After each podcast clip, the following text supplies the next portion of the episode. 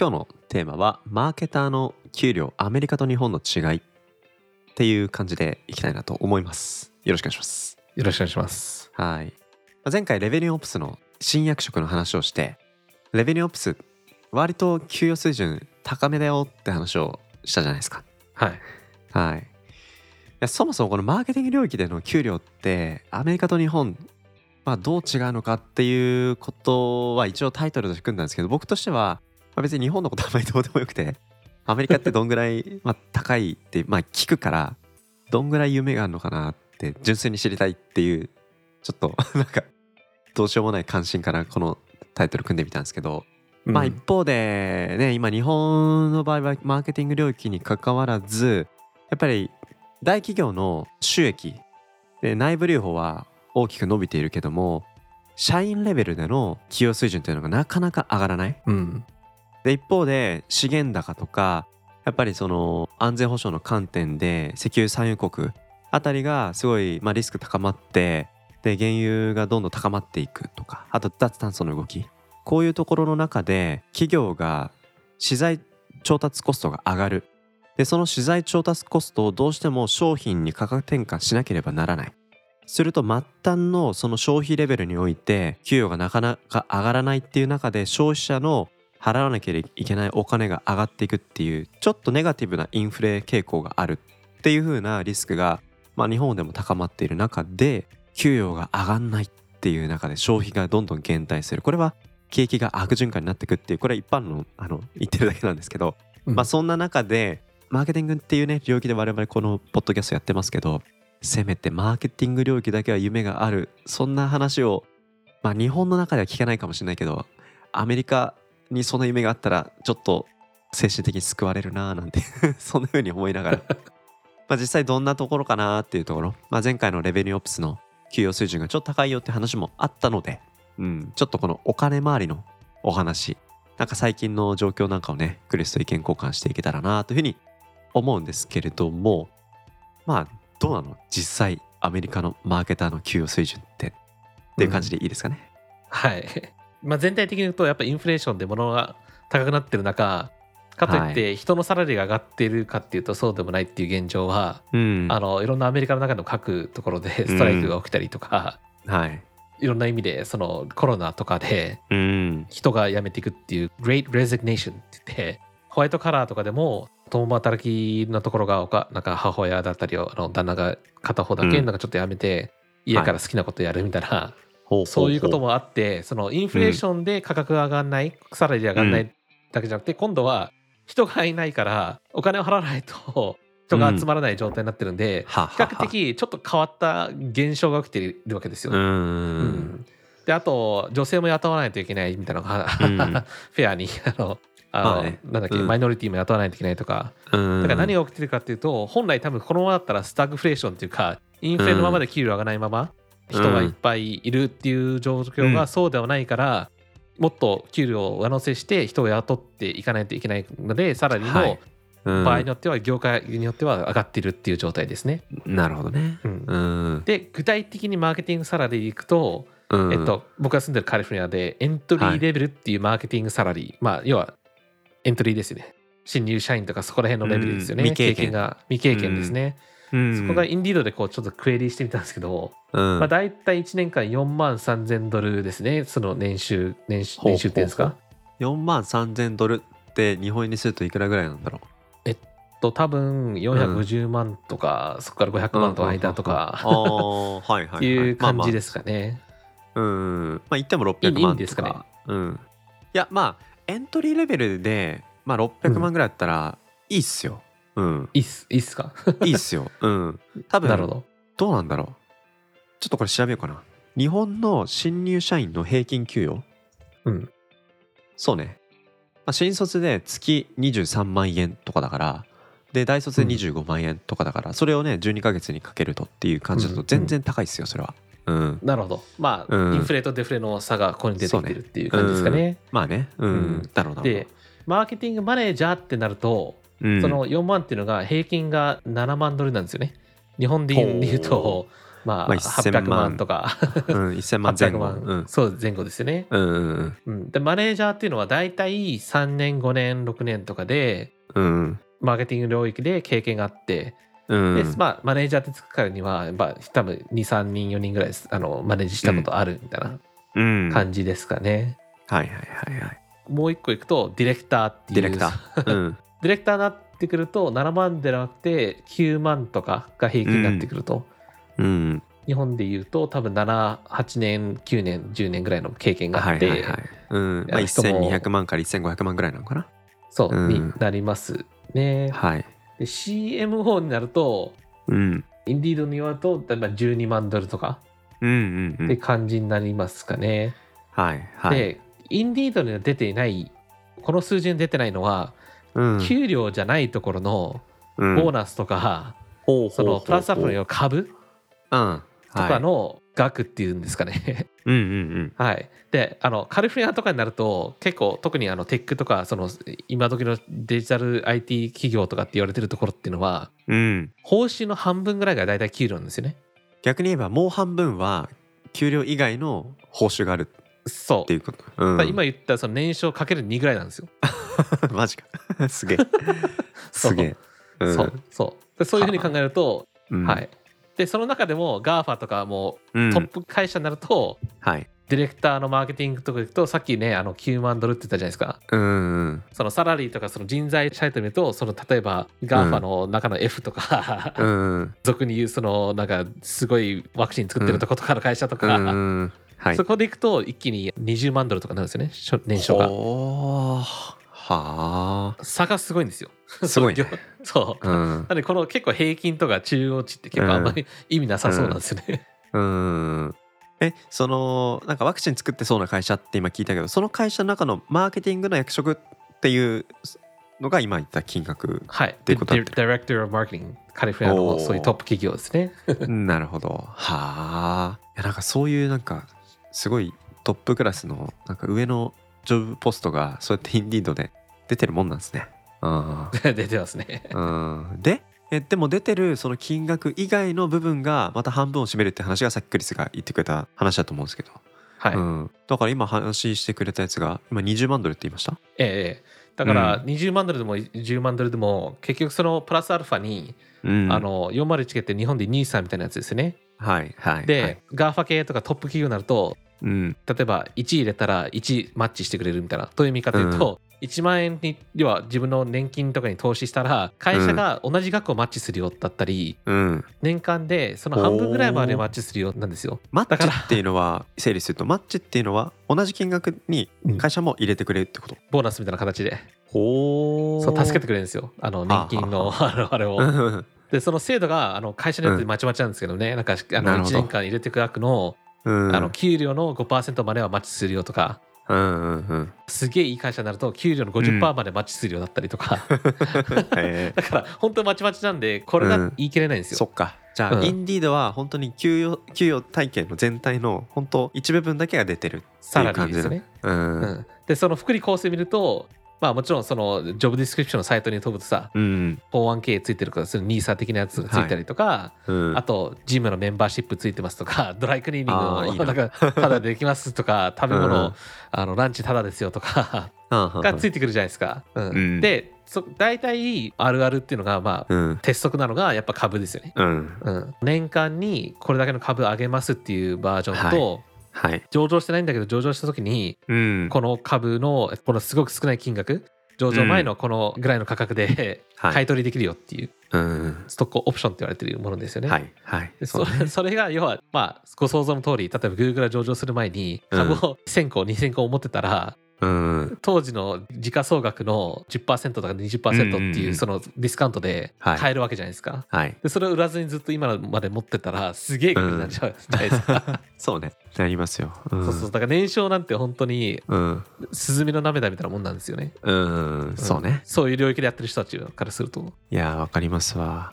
僕も以前入ってた会社外資系だったんですけどうん。その会社が上場する前から入ってたまあ社員さんと上場した後に入った社員さんではもうなんか給与水準だけで見たらそんな変わんないんですけどなんか株を含めたあの報酬全部で言ったらもう全然上場後に入った僕らは本当悲しくなるぐらい前の人は結構うまみを、うん受けて いた感じはすごい感じますね。うん、キーポイントはこの額がすごいとかじゃなくてテクニカルスキルとかそういう都合でマーケターっていう確保する上で、会社が用意しないといけないインフラっていうんですかねいや あれがが大変ですね。うん。そこがやっぱ整えれたりたりとか、うん。そのジャブジャブ投資マネーもらえるアメリカならではうんの予算でもあるんだけど、うん。大変さでもあるわけですよ。そっかえそれって例えば僕がベンチャー企業のまあなんか創業者ですベンチャーキャピタルに対してプレゼンをして資金を3億円調達しました。じゃあそこから先次採用するってなった時にただその採用広告とか採用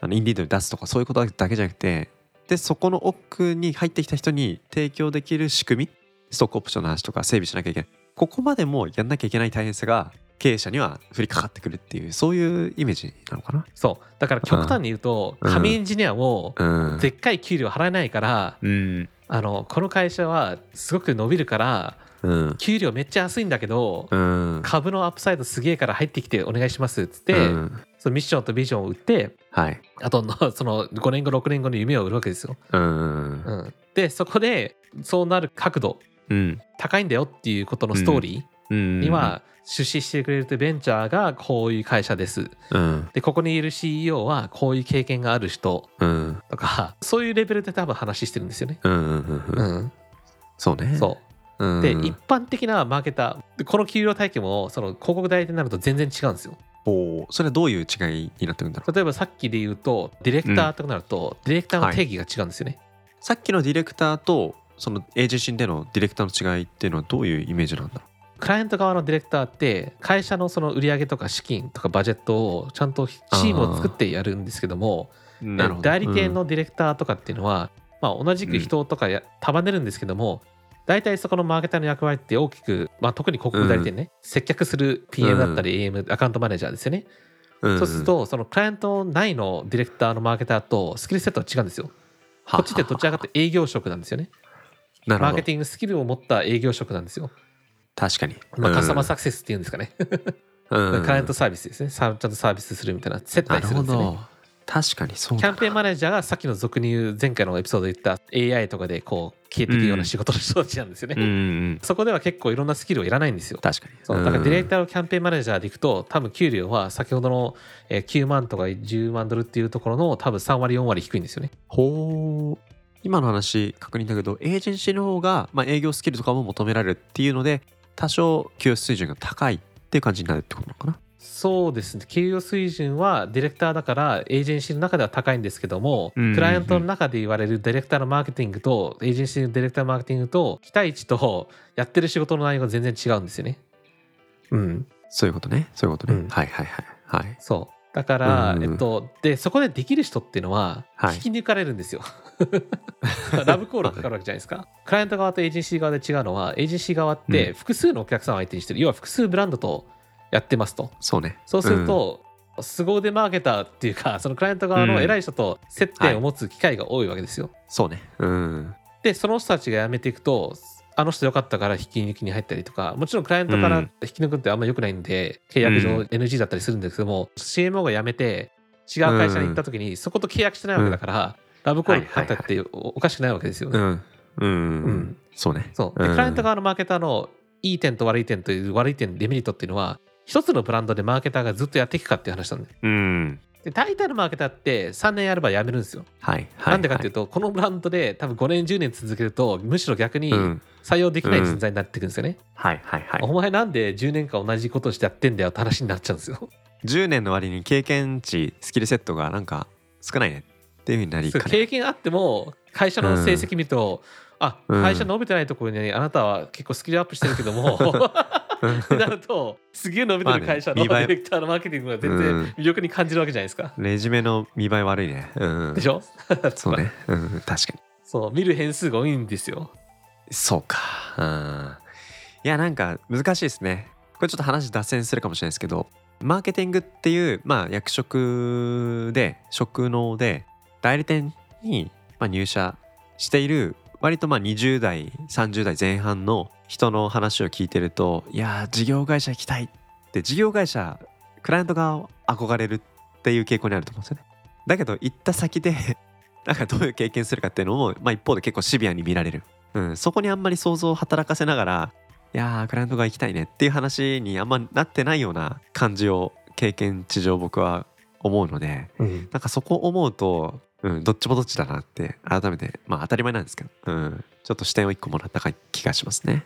で、うん。逆に日本って全然違う印象なんですよ僕は。うん、今の若い子はまた違うと思うんですけどその3年入ったり辞めるとか、うん、むしろそれもそれでまあアメリカっぽくなってきてる中若い子のそのソーシャルメディアの活用の力とか、うん、クリエイティブ性って結構すごいじゃないですか。ある意味うん、即戦力にもなるっていう考え方もあるじゃないですか、マーケターとして、うん、うん、その中できるやつできないやつって多分履歴書出す前に、うん。まあ変な話その学歴なくても高校で100万人フォロワー築けたうん。学生でうん。マーケティング職を上げるのとすげえいい大学出てそれウうん。ェブサイト立ち上がることないソーシャルメディアで持ってませんうん。でマーケティングやりたいですだと。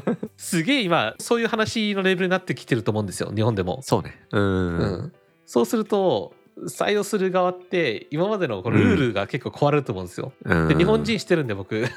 そういう時にやっぱ結構、おじさんたちは結構頭がこうこうどうしようってなななんのかな？いやならないわけはないんじゃないかな。要要はあれでしょ？そのめちゃめちゃ綺麗なまあ経歴は持ってるんだけどなんかソーシャルメディアやってないとかウェブメディア立ち上げたことないワードプレス知らないみたいな。人よりもなんか別に学歴も職歴も綺麗じゃないけどなんか自分のブログサイト作ってワードプレス立ち上げてそこでなんか PV を100万 PV に上げてそこで、ね、収益を上げてみたいな。でついでになんか Twitter とかもやってフォロワーが3万人いますみたいな、うん。うん、どっち取るみたいな、うん。うん、そそうね。まあそういうふうになった時になんかすいいその仕組みなのかどうなのかっていうのがまあ一つやっぱそこで契約社員っていうところで、うん、数年間限定で雇うっていうところでまず雇う、うん、でそれによってまあ2年後にどうするか、うん、2年以降も残ってほしければまあ契約をするしそうじゃなければそこで終わるっていう、うん、だからまあその分その間の給与水準は高く設定しなければいけないとかしやすいっていうのはあるのかもしれないけど。う、うん、まあなんかそういう意味で言えば、うん、やっぱりこのマーケティング領域でのクリエイティブとかフォロワーとかなんかそういうところの領域は本当に経歴が美しいからでも実績ベースでっていうところの方がまあシビアだけど合理的だっていう感じにはなってきてると思うし、うん、これからもっとそうなると思うとなんかマーケティング領域での新卒採用とかもね学生時代どういう、まあ、実績あるのとかっていううん、新卒って実績を問われないっていうなんか すごい申請領域だった気がするんですけど、うん、うん、そこがなんか崩れていくんじゃないかなっていうのはなかなかやっぱり厳しい時代になってきた感じはしますよね。だからあの今の若い子からすると結構チャンスっていう風な考え方もある中、むしろうん。会社側企業側経営者側からすると、なんかフレキシビリティ求められると思うんだよね、うんうんうん。ちゃんとそこをちゃんと意見持ったりちゃんとそれまでって契約でもいいだったり、うん。いやあの10年いってほしいから なんかどうして、どうしたらこの人にいてほしいとか、うん。多分コンテキストっていうかその環境が変わったからうんうん難しいけどもちゃんとねしっかりしないとダメだよねそこは。そうですね。うん。話はまたずれちゃうんだけど最近なんか読んだ本でドイツうん。は小学校4年生か5年生ぐらいの時に職人系の人生を歩むのか管理系の人生を歩むのかっていう決断を迫られてでそこで職人系はもう大学とかそういうことじゃなくてもう師匠のもとで学ぶっぽいちょっと正確なところ僕もまだ調査してないんですけどでだからジェネラルに行くのかスペシャルに行くのかってそこで一旦分かれるって話を聞いたんですよね。うんで今クリスさん話してたマーケティング領域でのあのメディア運営実績とかそういうのってある種もうスペシャリティだと僕は思うんですよ。うんで一方でそういう人ばっかりを雇ってしまうと、うん、前回あのレベニューオプスの話をしましたけどセールスの話マーケティングの話システムの話、うん経営の話結構いろんな領域の話をしなきゃいけない。でそれを社内だけじゃなくてクライアントサイドとか別企業の、まあ、管理職同士で話すとかうん。次のビジネスを考えるとか,、だから社会のいろんなこと知らなきゃいけないと思うとこれ専門性だけじゃ、まあ、語れない。うん。自分いかに、まあ、いいくらそのフォロワーが5万人10万人いようともやっぱりその考えなきゃいけないその裾野の広さって思うとやっぱりさっきのドイツのねその小学校の話じゃないですけど数学だけできてればいいっていう問題ではない、うん。うん、物理も科学も社会も世界史もある程度いろんなこと知ってないとやっぱりそういう管理職人材に行くっていう意味ではなんかマーケティング領域でいかにメディア運営の実績がピカピカだったとしてもやっぱりそれ以外になるとどうなのっていうそういう素質は経営者人材とか管理職人材ってこっちの方面にはちょっと違う。うん。同じマーケティングでもその上のポストってことを考えた時には採用の仕方ってちょっと変わってくんじゃないかなっていうふうには今聞いてて思いましたかね。なるほどね。うん。うん。上のポストっていう観点でいくとうん。話の軸ちょっと変わると思うんですけど要はうん。新卒を雇ってこの人をその上のポストに持っていこうっていうレールをうんあある前提で話してると思うんだけど、はいはいはい。それもある中現実のリアリティってそのレールすら、ね。多分みんな早く辞めちゃうからそうね。会社が持ってても 今の状況だってみんな辞めていくだろうっていう そうね。ことな今ので。日この収録の冒頭に言ってたのなんだっけ？グレート？レジネーション、レジネーションうん、っていうのはまさにそういう時代ですよね。もういつ辞めるかわからないしその仕事をそもそももっと自分の人生のために自分の時間を使おうっていうことに価値観がシフトしてきてるって中でまあ辞めるリスクって本当高まってるっていうのはやっぱり経営者にとって大きなやっぱ悩みですようねん、そう。だから俺俺が思うにはそのポテンシャル、うん、うんこの人の5年後とかっていう話じゃなくてそのポテンシャルって雇うとすごいリスクあると思うんで今の時代。うん。うん個人的には。で特にマーケティングの話なんだけどうん。あの経験なくても多分勉強してきた中でそれなりにこう、実績？残したうん。成績でもいいんですよ。はい。僕はマーケティングやったことないんですけども、数学の大会で1位になったとか、うん。あの数学の成うん績がこれであの結果残したとかはい。っていはいうところを何かしら光るものをも持つことっていうのは結構大事で、でなんでかっていうとそこで勝負そこがすごくごたごたなんかできる人できない人で仮にみんなができる人するじゃん。うんトラックレコード持ってる人とポテンシャルの人がこうすごいいろんな人があのラッキーなことにうちの会社の採用募集にいっぱい入ってきたとするじゃないですか。はいそうするときに他社と差別するっていうところがミッションビジョンだったり、うんそのこの会社の魅力っていうのは5年後こうなるから、まあ、さっきのスタートアップの話じゃないけど、給料低いけれどもこういうアップサイドがあるんだよっていうシナリオがすごく差別化になってくるんですよね。そうね結構そのまあ直近のその23年の話でいくとバスケの例えばチーム運用が結構いいかなと思ったの、バスケのチーム運用。運用っていうかそのチーム、うん。特に NBA とかプロバスケット選手ってさコービー・ブライアントとかレブロン・ジェームスが今すねなココービー死んじゃったけど、そのうん。すごいプレイヤーってその人たちって実は高卒じゃないですか。確かに。ねううん。んで高卒なのにいきなりプロに入れたっていうのはうん。はい。ある意味プロでの結果残してないのになんでそのプロに入れたのかでしかも。うん。でなんでかっていうと高校でポテンシャルプラス高校生ではない多分実績があったっていうそはのそこうのん。リスクを負って多分そのプロの集団っていうかレイカーズだったり、あのクリーブランドが雇ったわけじゃないですか。うん、なるほどね。そう。うん。だからポテンシャルに見えてポテンシャルじゃないとこで、要は結果をちゃんと見ているとか。なるほど。うん確かに。うん。でこの人たちも契約上多分23年とか5年とか、うん。あのまあ、一生そこにいる前提じゃないと思うんですよ多くの選手っていうのは。うんうん。いやだってえ一つのチームで10年所属するってたまに選手っているじゃないですか、うん。でも彼らも契約更新何回もしてるはずなんですよね、うん。で最後の契約最後の年に次契約更新できるのかどうなのかわからない中ですごい先が見えないけどでも目の前のことを専念しないとうん。先がないっていうのですごいなんか不安の中でもメンタルを引き締めてなんかその1年を過ごすみたいなことの積み重ねですよね多分ねきっと。すごいトップ選手でトップクラブにいて、うん。だけどそこに残りたい。っていう時に給料ちょっと下がるけどもその選手からすると残りたい理由ってあったりするんですよ、たまに。うん。あのそういう時って大体そのチームの魅力とかカルチャーとか、うん。金銭的なんじゃない領域に多分価値を置いてたりとかするじゃないですか。うんうんそうね。コービー・ブライアントだってレイカーズ出て、うん。ね、違うチームで行けたのに行かないとか、うん。メッシーだって多分本当はバルセロナに残りたかったのに、うん給料関係なくそこでリタイアしたかったみたいなことあったりとか、うん。あれはレアですよね。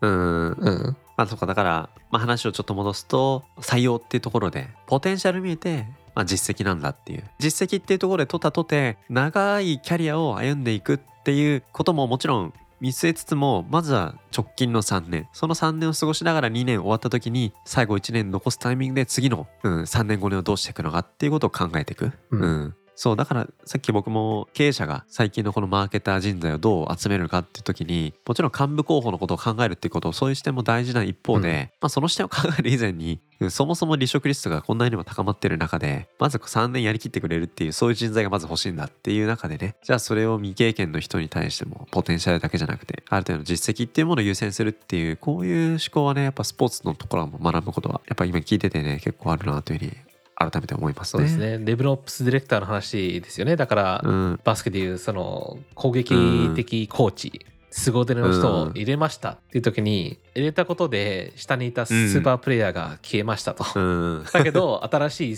ポテンシャルあってだけど実績残してる人を入れました。うん。だけどその人をトレーニングするプレイブックはありますと。うん。そうすると新しいそのヘッドコーチとかそこら辺が入れてもちゃんとしっかりしたその組織のプレイブックがあることでうん。あとその人たちの経その今新しく入ってきた中間マネージャーみたいなのがちゃんと経験を持ってることで、うん。すぐ数ヶ月後のプレイオフじゃないけどシーズンうん。に間に合わせられる経験とプレイブックっていうのは、あのうん。博打ではなくてコントロールされた組織の中でできるんじゃないかなみたいな、なるほどね。いやーそうだな。まあ今その採用する側の話でね結構話をしてましたけど。まあでもこういう中でねどの会社でどういう経験を積むのかっていうことを最初のやっぱりエントリーレベルでその新入社員だったり第二新卒日本で言うとね第二新卒とかってあったりしますけどまず入った3年間で何を実績として残すのかっていうことをやっぱりある程度戦略的に目の前の自分の仕事を選んでいくっていうことがやっぱ大事だなと思う。一方ででも仕事をね必ずしも優先しないっていうなんかそういう価値観のシフトもあったり。うん。あちょっと何が正解なのかよく分かんなくなってきましたねうん正解ないと思うよ。正解はないね。ううんん。いや、本当選択肢が本当多いなっていうふうに思うし、まあ今日はね、マーケターの給料の話から話をしてますけど、こんだけ給料が高い。で、給料以外のベネフィットもあるのに人が雇いづらい。これは事業経営を行っていく立場からすると、やっぱりそこのやっぱ難しさっていうのはね、ありますよね。うんやっぱ経営するルールって法律とこうに関わってくるんで、変なしその競合他社との経営するルールは同じなんですよね。はい、うんはい。だけどその中でのその採用だったり人を魅了するビジョンだったり、うんプレイブックだったりっていうのはすごく大いに差別ができるところなんで、そ。こを磨くっていうところが採用とか、うん。人のコストを抑えるとか、そういうところにつながっていくんだなっていうのは。感じますよね。うん、逆にまあ会社の規模が急に大きくなったりとか、まあ、会社の経営体制がちょっとガラッと変わったりするときに、まあ、ミッションとかビジョンとかってちょっと改めてステートメントを見直していくみたいなそういう時ってあるじゃないですか,、うん。らそういう時に社員の離職リスクが高まるのか。それとも、まあ、そういうところがより強固になっていくのかっていうのはやっぱりここは経営力の手腕の見せ所っていう感じはしますよね。うんそうですね。あの岸田さんが言う 新しい資本主義がアメリカっぽくなるんであれば、間違いなくスキルベースで雇うこと、ポテンシャルではないうん。今までの日本のポテンシャルで雇うっていうところの違いが結構もっともっと出てくると思うんで、まあどどうなるのか分かんないけども。急に政治の話になった。どうなるか分かんないけども少なくとも資本主義を突き通すんであればうんアメリカ型になっていきそうな匂いはするけどね。いやーでもそのアメリカ型ってもねそのババイデン大統領のこの先も結構不安定だし 旧来のアメリカ型の価値観っていうのが由来でねあの来てるっていう中で そこをどうしていくのかっていうのはありますけどまあねちょっとこのマーケター領域での、まあ、給料の話から、まあ、給料だけでない側面でうんあのーまあ、ちょっといろんなこと話したから何喋ったかよく 覚えてないな。その経営目線っていうところで話したその給料の考え方もあればこういう、まあ、事業経営の中で働く社員レベルの話。2つの側面で話しましたよね。やっぱりその実績とかポテンシャルだけでないっていうところ、うん、先長く見据えていくにもやっぱり向こう数年っていう、ね、日本だと新卒採用っていうところがやっぱり形としてどんどん変わっていくそんな予兆もね感じたりしてますけど、うん、それがまあアスリート領域でこれまで培われてきたそういう人を採用するチームに招き入れる。そこで結果を出してチームをより強くしていくっていう。もうある種競争力のより高い環境の中で我々っていうかまあホワイトカラーのね、うん、人々の仕事っていうのもまあ厳しくなっていくって一方もあればまあ一人一人の価値観次第で仕事をどういうふうに自分の人生の中に取り込んでいくかっていうまあオプションもね増えていくっていうところなので。まあなんか本当に個人個人の価値観と会社の価値観のすり合わせっていうところが大前提重要なんだなっていう意味で言うと経営もまあ一人のキャリアもきちんとポリシーを自分の中で作っていく会社の中で作っていくこれを言語化するみたいなところがねだから改めて大事なのかなっていうそんな風に思いましたねはいはいそれすごく大事です、はい。はい。ということで今日はマーケターの給料プラスまあいろんなエトセトラの話をしましたということで はいありがとうございました。はい、ありがとうございました